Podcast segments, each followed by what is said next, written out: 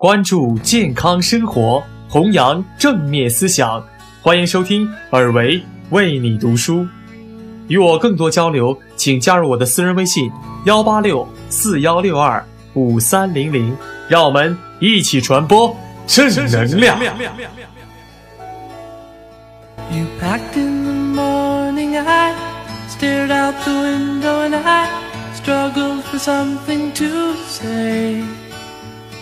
You left in the rain without closing the door. I didn't stand in your way. 定位决定成败。作者：海林·罗斯柴尔德，美国。作为一名职业咨询师，我有机会给各个年龄阶层的顾客提出我的建议和忠告。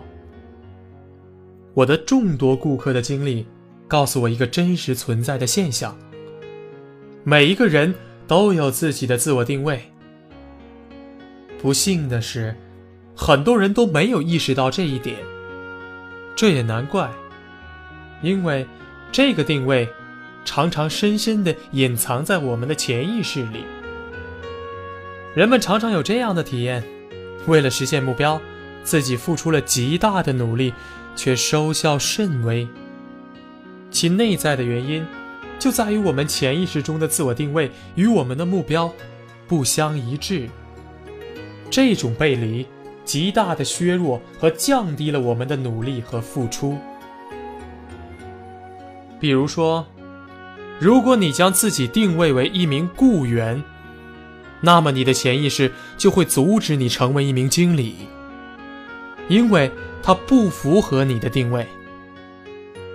如果你认为自己是一个不可爱的人，那么当有人对你说，你很可爱的时候，你会认为他在撒谎，或者在讽刺你，而将那人拒于千里之外。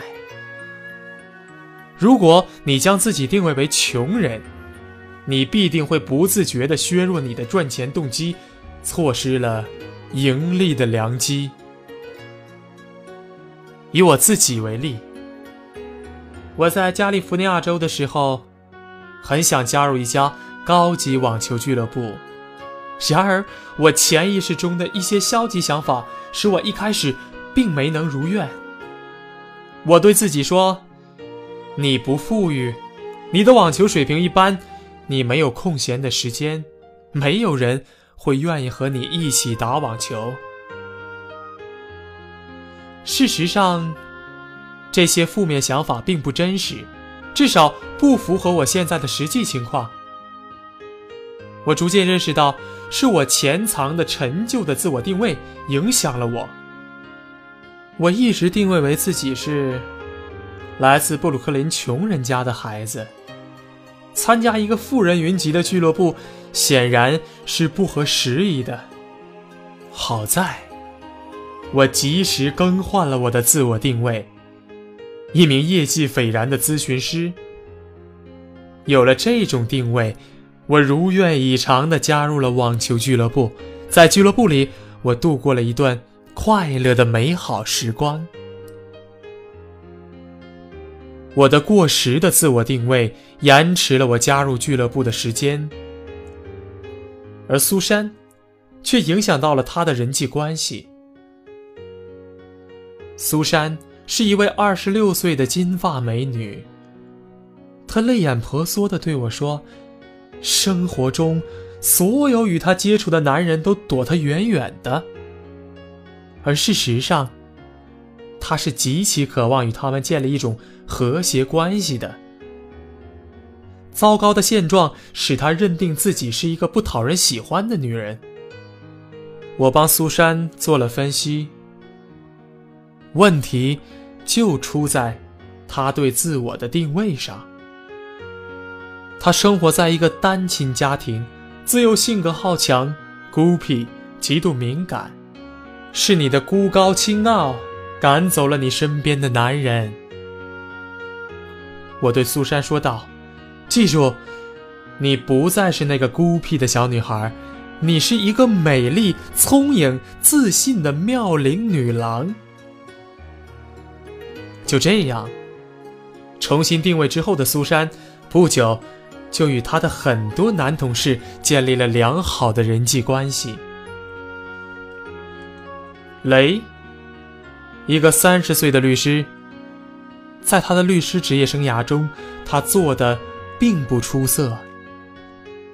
在咨询过程中，他发现，原来，在他的内心深处，他一直把自己看作是一个服务生。因为，在他的学生生涯中，他有过长期到饭店兼职做服务生的经历。